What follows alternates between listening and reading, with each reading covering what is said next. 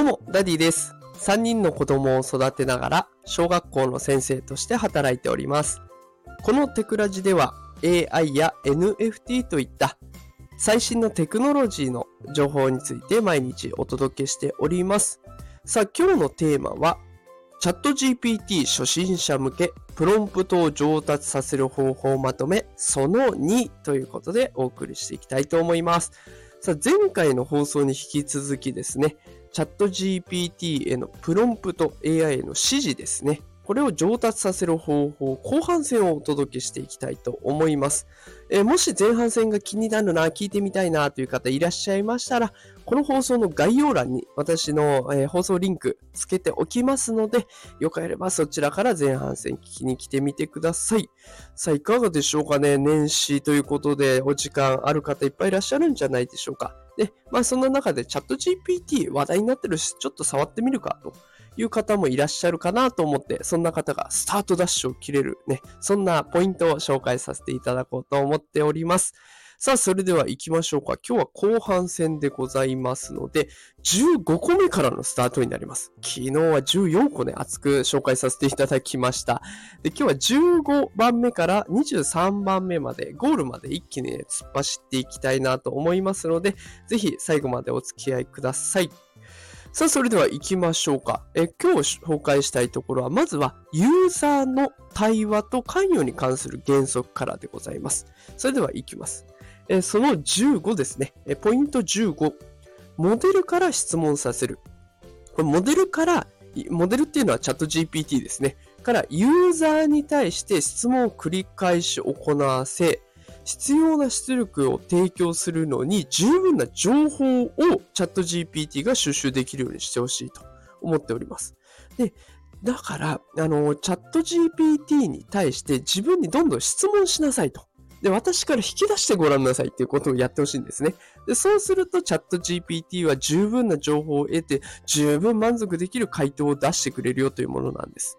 で、この時に、あの、この一言入れるだけですごい効果的なのが、他に必要な情報はありますか？って一言聞くんです。そうするとね、チャット GPT が質問攻めしてきます。畳みかけてきますので、それに答えてあげると、もう、あの、回答精度はぐんと上がりますので、非常におすすめです。さあ、それでは続いて、内容と言語スタイル。こちらに関する原則を紹介していきます。ポイント16。タスクを定義する。これ、あなたのタスクは〇〇ですとか、必ず〇〇してくださいといったフレーズをプロンプトに組み込んでみてほしいんです。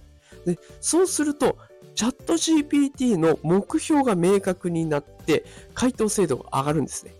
で、これって人間も一緒で、目標を明確にした方が動きやすいですよね。だからこれ AI も一緒なんですね。あなたはこれをまず絶対にやってくれということを言うと、やることが絞られて行動力が上がってくるというものになっております。さあ、それでは続いてポイント17。何かを禁止するときは罰則があるというこれ、あの、昨日紹介した中に否定的な言葉を使わない。あの、例えで出したのが、汚い言葉遣いはやめましょう。ね、こうじゃなくて、綺麗な言葉遣いをしてね。こっちの方がいいよってことを紹介したんですけれども、例えば、あの、その否定的な言葉をどうしても使いたいときは、汚い言葉遣いをしたら罰則が課せられます。みたいに、こう、行動を制限するように書いちゃうんですね。で、こうやって書くと、こう、ちょっとね、チャット GPT も制限してくれるということになっていきます。で18番、自然な対話を促す。あの、どうしても機械相手ですので、あの、なんだろうな、TikTok とか、え、インスタのリールとかで流れてくるような AI が明らかに読んでるよな、これ、みたいな。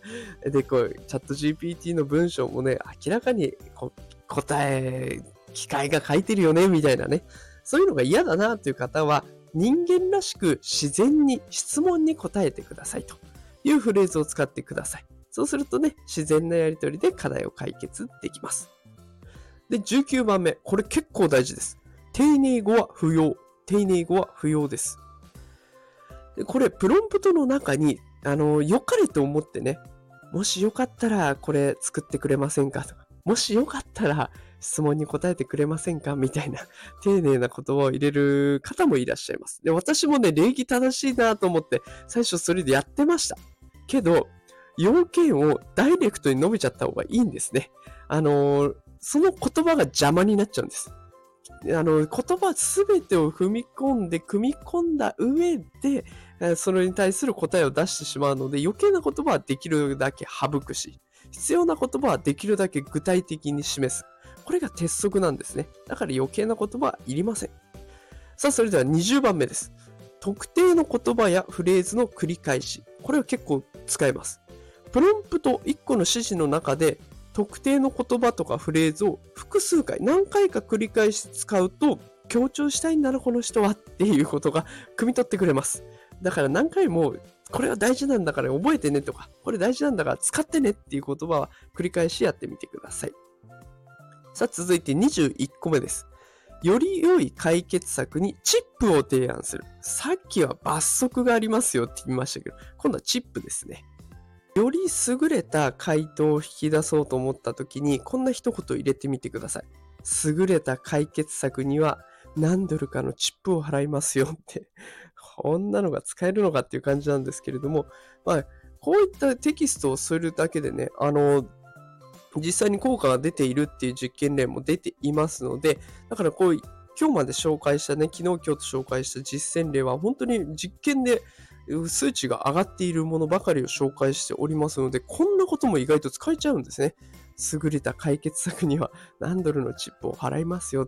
人間みたいですね。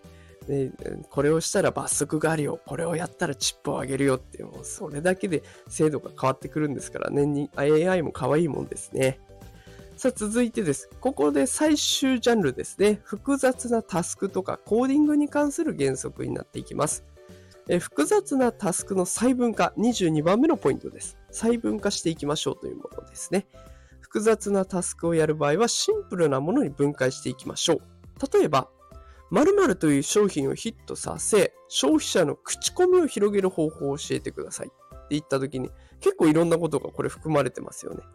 だからこういう時には、えー、細かく分解していってみましょうか。まず最初に、商品をヒットさせるための方法を5つ挙げてください。これで言い切っちゃえば、とりあえず5つ挙げてくれます。で、その上で、自社商品の〇〇という商品の概要とターゲット層を理解してくださいっていうことで読み込ませます。で、3つ目。これまでの会話をもとに、その商品をヒットさせる方法を教えてください。だから最初に挙げたヒットさせるための方法5つと、私たちの自社商品とターゲット層を踏まえた上で、その商品をヒットさせる方法を考えてくれるんですね。で、4つ目、ここから口コミに広がっていきます。消費者の口コミが広がる心理過程を教えてください。で、こうなったらどうやったらこういいねが押されるとか、口コミで評価が広がっていくとかっていう、こう消費者の心理過程を教えてくれます。で、それを踏まえた上で、じゃあ自社商品の〇〇の口コミを広げていくにはどうすればいいですか？って 5, 5回目の質問でね、とどめを刺していくんですね。だからこうやって考えると、あの、徐々に徐々に深掘りをしていって、最終的に答えを求めていくみたいな、そんなやり方が必要になってきます。では最後ですね、23番目。複数ファイルにまたがるコーディングプロンプト。ね、複数のファイルにまたがるコードを生成するときは、指定されたファイルを自動的に作成するか、もしくは既存のファイルを変更して生成したコードを挿入するスクリプトを生成するのか、どちらかがね、有効だということなので、もしね、あの、そういったこと興味ある方はぜひやってみてください。この辺はちょっと難易度が高いところなので、あんまり手は出さないかなと思いますが、参考程度に紹介させていただきました。さあ、いかがだったでしょうか？昨日に引き続きね、合わせて23個紹介させていただきました。もし昨日の放送気になる方はね、あの放送の概要欄に、昨日のリンク貼っておきますので、よければそちらでまた聞き直してみてください。さあ、新しいことを始めるのにぴったりなシーズンでございます。ChatGPT を使いこなせるようになれば、まあ、プライベートもね、仕事も生産性上がりますので、非常におすすめでございます。え今回紹介した23個のコツを使って、素敵なチャット GPT ライフをお過ごしください。ということで今日も最後まで聞いてくださってありがとうございました。働くパパ、ママを応援するダディが毎朝お送りしております、このテクラジです、えー、無料でアーカイブも聞けますので、よければフォローボタンポチッと押して、また聞きに来てください。お待ちしてます。ということで、今日も最後まで聞いてくださりありがとうございました。また明日の朝お会いできることを楽しみにしております。それではまた明日お会いしましょう。さようなら。